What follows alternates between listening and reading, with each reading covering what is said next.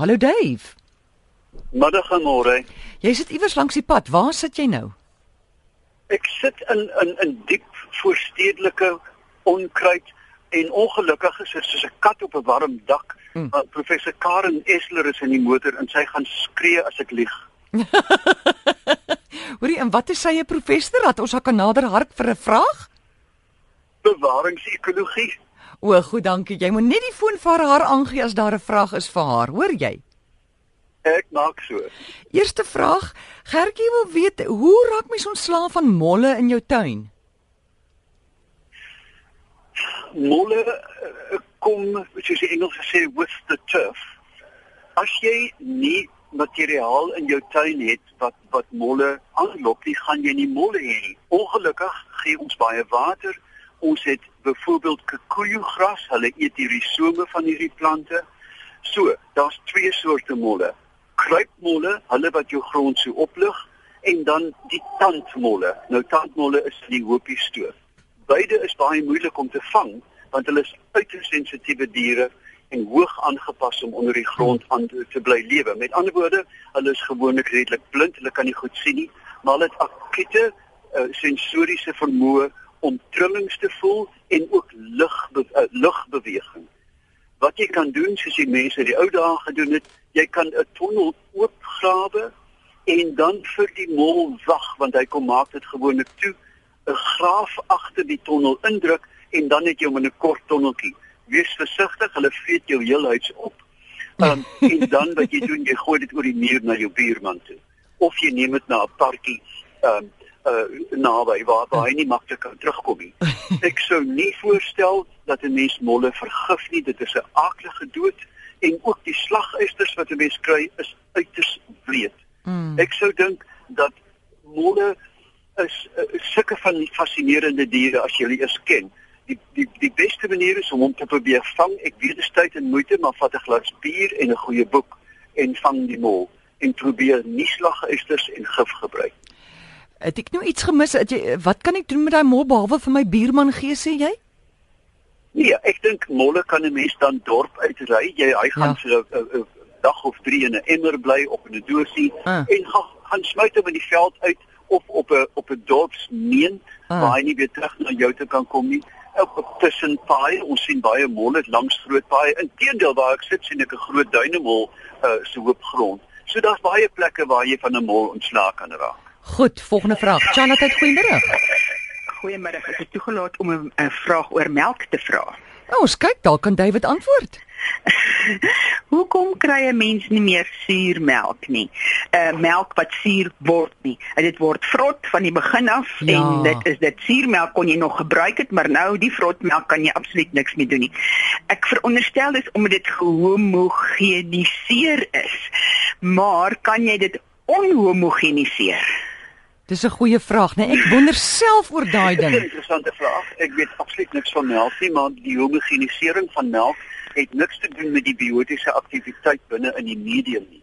Dit is die pasteurisering van melk wat wat melk steriliseer. Hy word in 80 grade of 70 grade geneem vir 'n kort tydperk. En dit maak dan dit die die natuurlike organismes dood.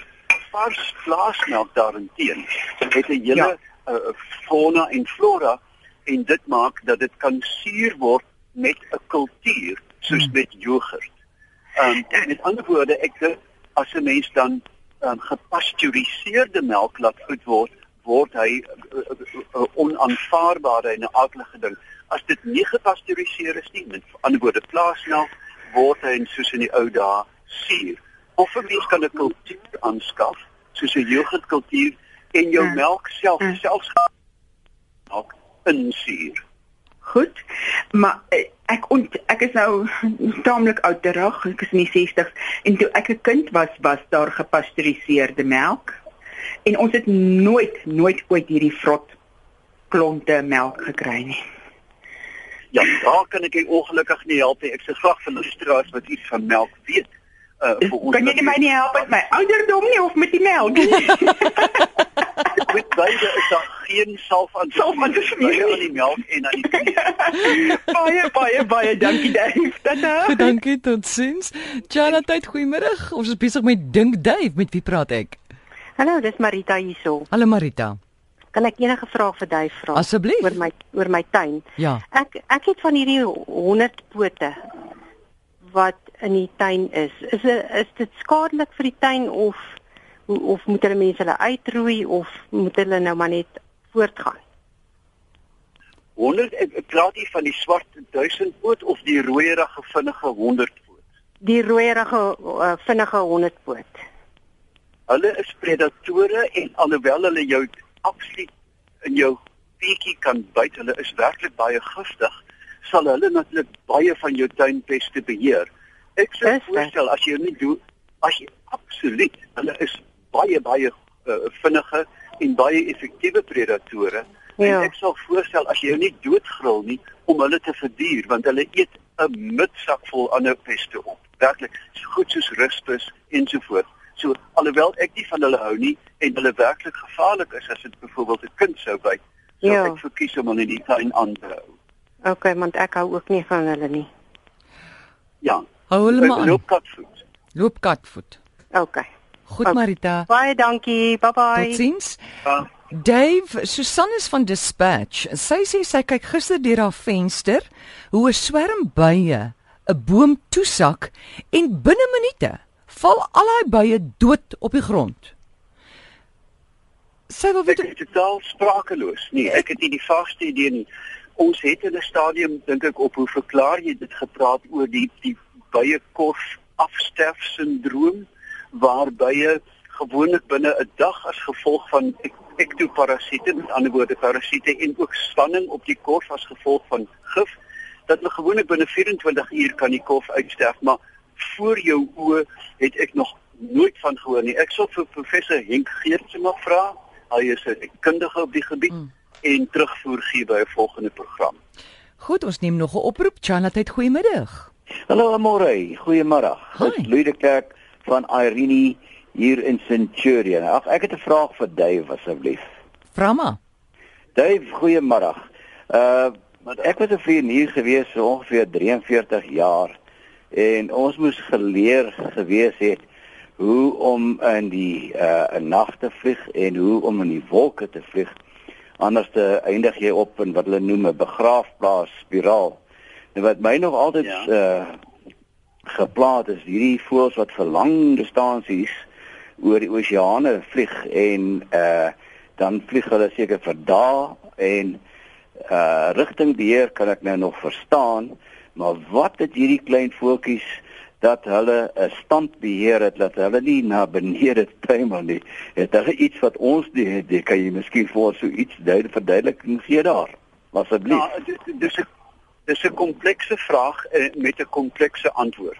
ja Trekvoëls ehm um, voor hulle vertrek op hulle vlug moet hulle 30% gemiddeld van liggaamsgewig aansit in vet om die tog te kan onderneem. Nou, wanneer 'n mens vet verbrand of metaboliseer, is een van die byprodukte water. Met ander woorde, hulle hoef dan uiteraard nie te drink terwyl hulle vlieg nie. Dit is die engine wat hulle aan die gang hou. Tweedens, ehm uh, is hulle vere ook in goeie toestand. Hulle verveer gewoonlik voor of na die lang vlug. Die navigasie is baie kompleks. Daar is 'n baie sterk genetiese komponent wat hulle in 'n rigting dwing. En dan gebruik hulle 'n hele aantal eksterne stimuli, soos byvoorbeeld die polarisering van die lig, die invalshoek, want elke organisme het 'n ingeboude horlosie, die Engelse noem dit 'n circadian clock, en dit is hoekom 'n straaldwaal kry as ons oor kontinente vlieg. Met ander woorde, as jy weet waar jy is en jy het 'n goeie horlosie, dan kan jy lengtegraad bepaal. Dit sal jy weet uit jou vlie- vlieëniers daar. So wat die voëls doen is om om om die GPS wat ons ontwerp het heeltemal oorbodig te maak deur nie net een nie, maar 'n hele suite van stimuli. Baie duwe byvoorbeeld kan in die infrakbaan van die klank hoor, met ander woorde onder 20 siklusse en hulle kan die kuslyn oor 5 tot 600 km ver hoor. So, dis 'n kombinasie van die nag gebruik hulle sterre, hulle gebruik die invalshoek van die son, hulle het 'n horlosie aan boord en so trek hulle moeiteloos oor kontinente. Beantwoord dit jou vraag, Louis? Ja, dit- wat wat eh, die die, die vraag wat ek eintlik wil vra is uh Jy weet 'n vliegtuig het is wat ons noem 'n kunsmatige horison uh wat ons nou gebruik. So nou as jy daai voel wat hy sit nou dalk in die wolke, hoe behou hy sy stand? In ander woorde, hoe hou hy sy vlerke parallel met die horison wat hy nie kan sien nie? O, nee, daai vraag kan ek beslis nie antwoord nie want ek dink nie dit is bekend wat die meganisme is om hulle op um, op 'n 'n goeie horisontale vlak te hou nie. Dit het heel moontlik te doen met uiters sensitiewe oorstrukture, ehm um, wat wat en en die kom weer eens, daar is nie net een antwoord nie, maar die kombinasie van stimule wat hulle gebruik, het dalk 'n gesamentlike effek om hulle horisontaal te hou, maar ek is nie heeltemal seker daarvan nie. Ja. Okay Dave, baie dankie in elk geval. Dankie môre, lekker program. Goeiedag, hoor. Goed, dankie Louis. Totsiens.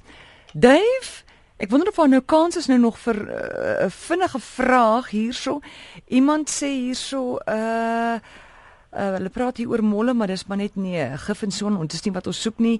Ehm um, vliee asseblief, Dave, hoe kan ek ontslaa raak van vliee hierdie somer?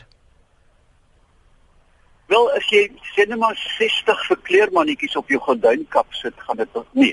Ek weet die vliee word gewoonlik reeks en tuiglik aangetrek. Met ander woorde, meeste van die van van die plaavliee, as mense hulle so kan noem, gaan op reuk af.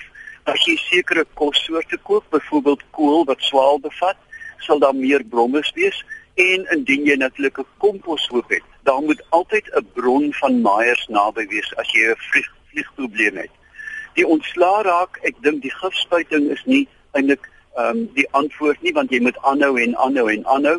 Ek dink oudtyd so sif voor die venster en 'n sifdeur wat lugbeweging deurlaat um, om die vliee dan buite te hou. Maar daar is werklik nie 'n 'n kits antwoord om 'n vliegplaag te beheer. Goed Dave en ons kan jou Facebook bladsy besoek vir meer inligting. Ek het nou so baie gepraat, ek gaan glad nie onthou vanaand nie, maar ek sal meeste van hierdie goed aanhaal op my Facebookblad Dave Peppler. Dankie en veilig ry. Ek sal baie dankie. Tata. Totsiens.